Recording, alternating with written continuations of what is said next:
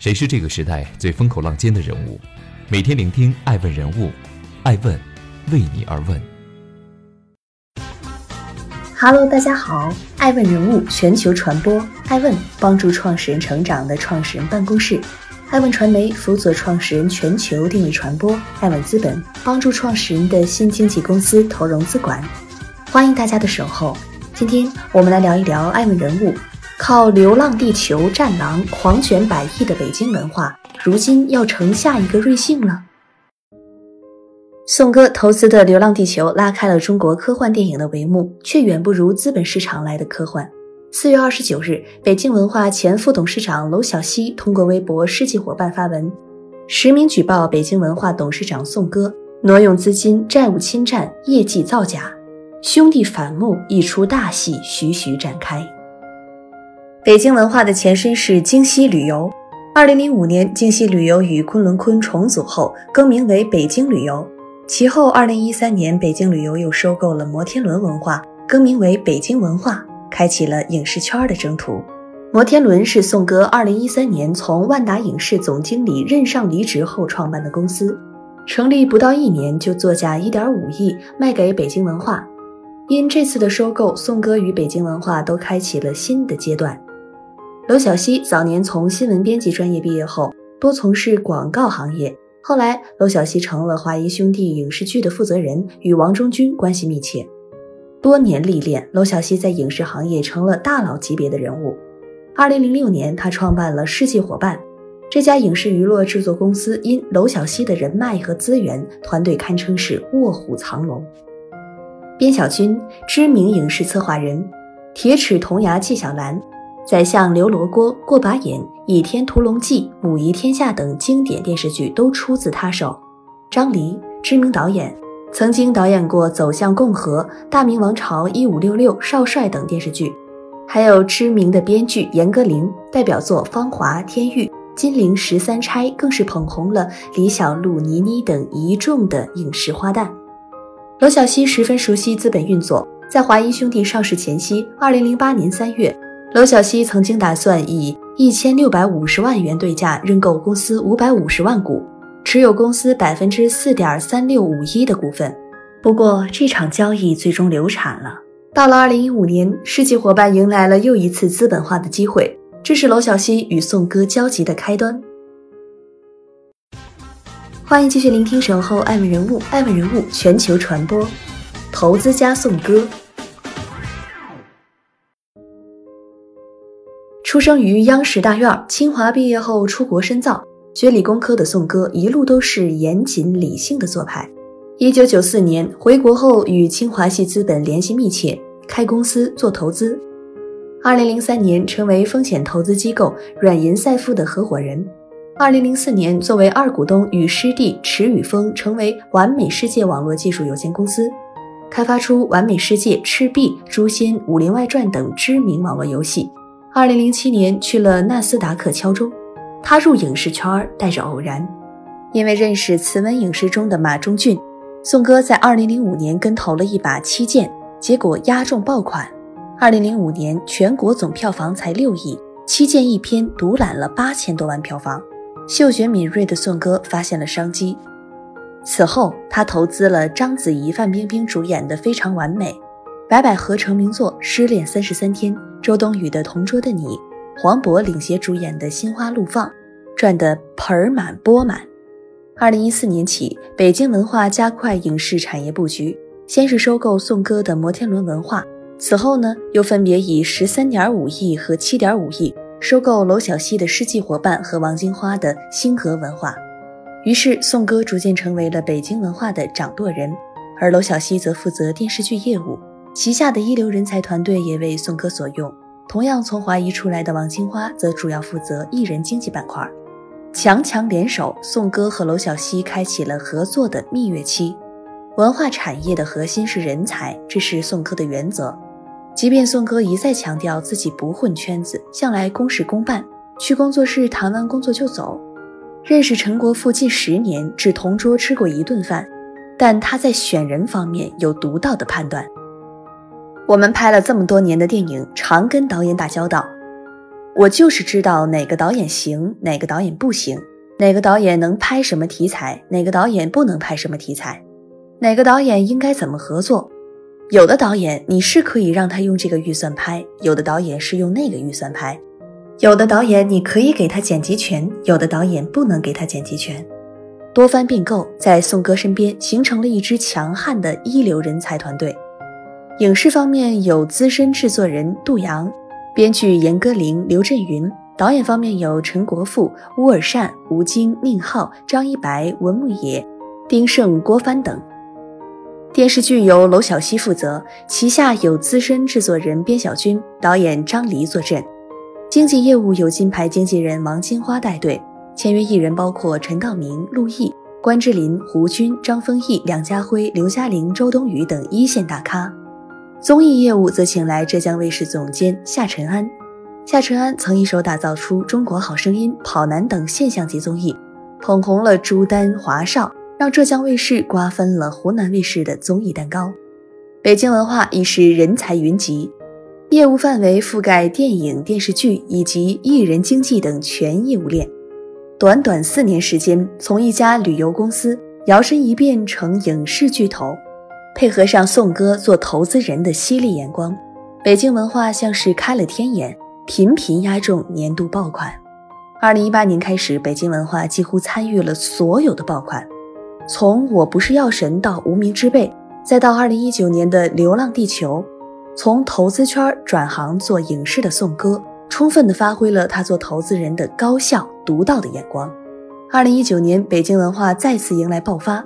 主投加发行的电影《流浪地球》的总票房突破四十六亿元，参投加宣发的电影《攀登者》票房超过十亿元。欢迎继续聆听《守候爱问人物》，爱问人物全球传播。钱去哪儿了？即便是爆款频出，北京文化的业绩却是亏损连连。二零一九年，《流浪地球》成了大爆款，但公司依旧亏损二十四亿元。爆款的光环掩盖了北京文化业绩风险大的事实。北京文化这几年的主要业绩由摩天轮文化、世纪伙伴及星河文化三家被收购公司贡献。二零一六年、二零一七年，北京文化营收分别为九点二七亿元、十三点二一亿元，净利五点二四亿元、三点二亿元。其中，二零一七年摩天轮文化世纪伙伴星河文化的业绩承诺分别为零点四亿、一点五亿、一亿，三家公司实际贡献率达到了百分之八十四。二零一四到二零一七年，上述三家公司累计业绩均压线完成承诺。不过，娄晓曦举报称，此期间宋哥为了完成承诺业绩，涉嫌财务造假。业绩对赌完成后，北京文化立即业绩变脸。二零一八年未更正前营收为十二点零五亿元，净赚三点二六亿元。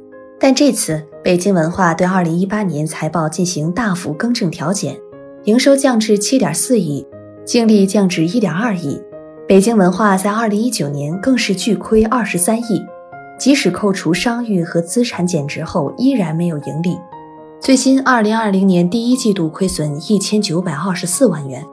娄晓曦负责的电视剧业务曾是北京文化最重要的业务板块之一，但是电视剧项目积压的业绩过多，却不像是电影板块爆出爆款，业绩越来越差。二零一八年，北京文化电视剧网剧业务收入为五点一八亿元，超过电影业务收入，占公司总收入的百分之四十二点九八。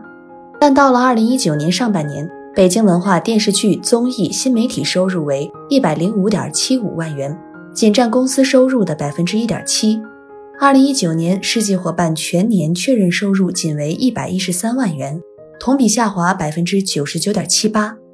爱我就别想太多，澳门故事，燃情父子，我爱你，这是最好的安排。人皇记，谢家皇后，天涯明月刀，江山不悔，雪白雪红，好儿好女，世间道，这就是我们等等。这些观众们都没听说过的电视剧，成了世纪伙伴的存货坏账，拖了业绩后腿。这让宋哥动了断臂求生的心思。二零一九年，北京文化决定将电视剧板块全部砍掉，对世纪伙伴的提商誉减值为八点三四亿，打算作价四千八百万卖给北京福艺星达文化。Win 数据显示，二零一九年遭股东连续减持次数最多的上市公司中，北京文化以一百一十四次高居榜首，比第二名高出一倍。据北京文化二零一九年半年报，公司期末账面货币资金仅为二点一八亿元，短期借款三点四亿元，面临短期债务压力。二零一九年十月，由于看中了东方山水手中的土地。尽管资金紧张，东方山水连年亏损，收入为零，北京文化依然咬紧牙关，要以八点四亿元的价格完成这个不划算的买卖。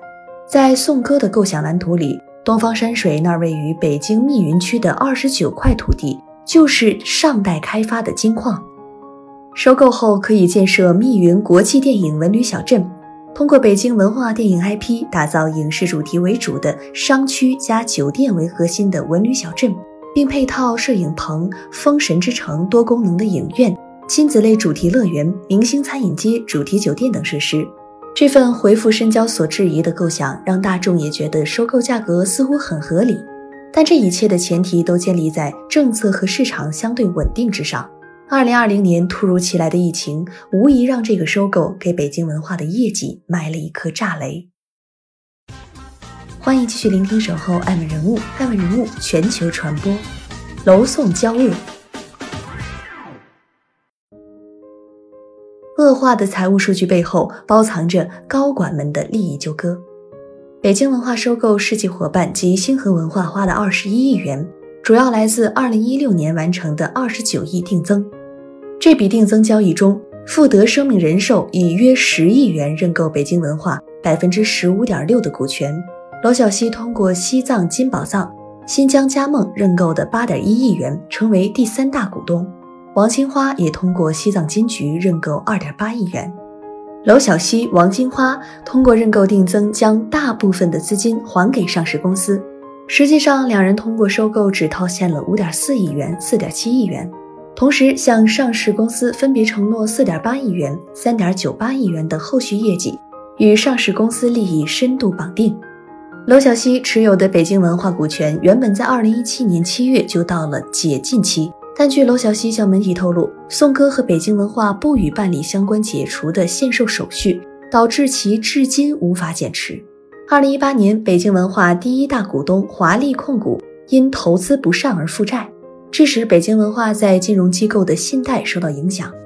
因此，北京文化计划发行可转债，为公司募集不低于二十亿元的资金。这需要北京文化二零一八年的业绩不能低于二零一七年。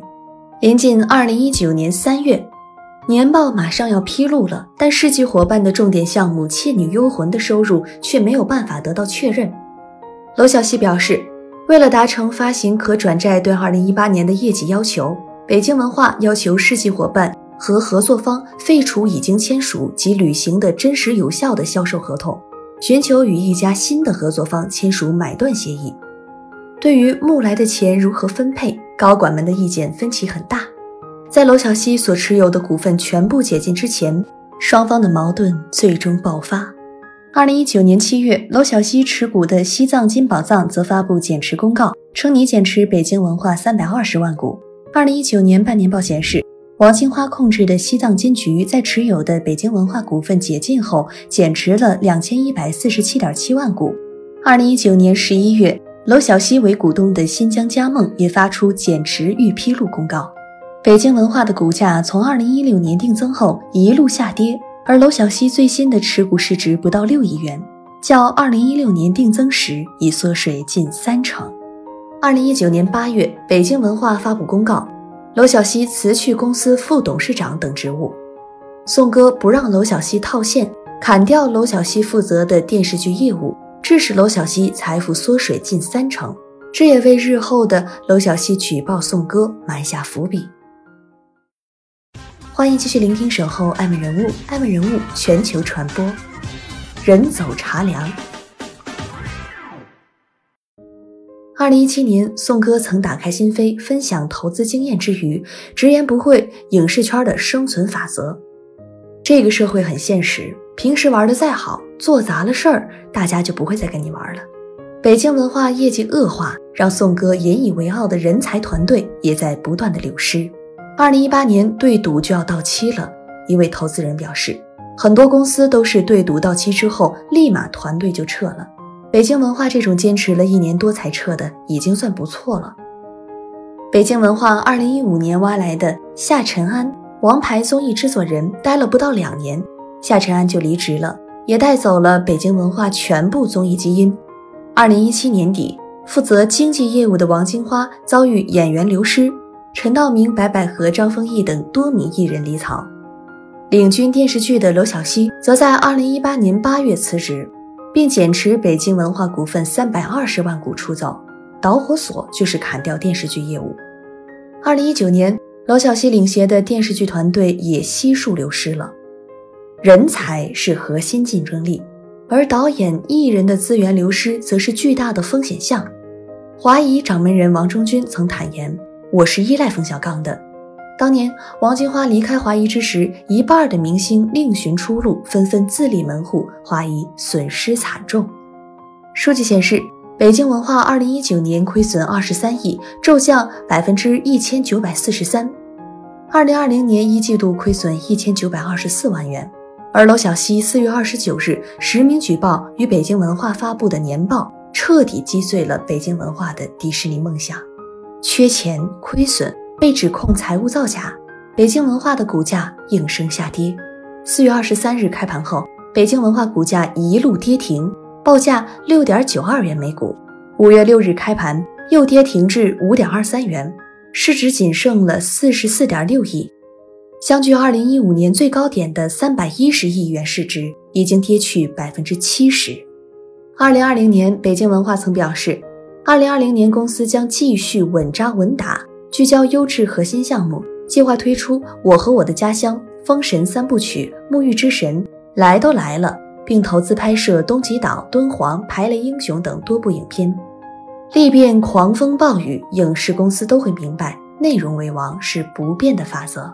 但真正的好内容，终究是由市场、由大众来做出评判的。经历了被指控财务造假、市值大幅缩水、高管内斗风波的北京文化。是否还能再出良作呢？而娄晓曦的举报也发起了对宋歌的致命一击。相关法律人士表示，只要实名举报人的举报材料证据确凿，业绩造假、挪用公款、职务侵占，不管是哪一条都构成犯罪。而且内部人士比较了解内情，这种自曝案件的可信度比较高，相信证监会、深交所已经展开了调查。瑞幸二十二亿财务造假带来的惊愕，市场还没完全消化呢，证监会只会加倍打击造假的毒瘤。如果娄晓曦举报属实，宋歌将会面对什么局面？没人敢预测，所有人都在屏息等待时间给出答案。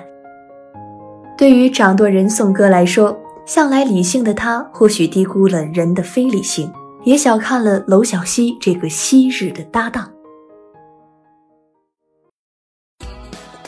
爱问是我们看商业世界最真实的眼睛，记录时代人物，传播创新精神，探索创富法则。微信搜索“爱问人物”公众号，查看更多有趣又有料的商业故事。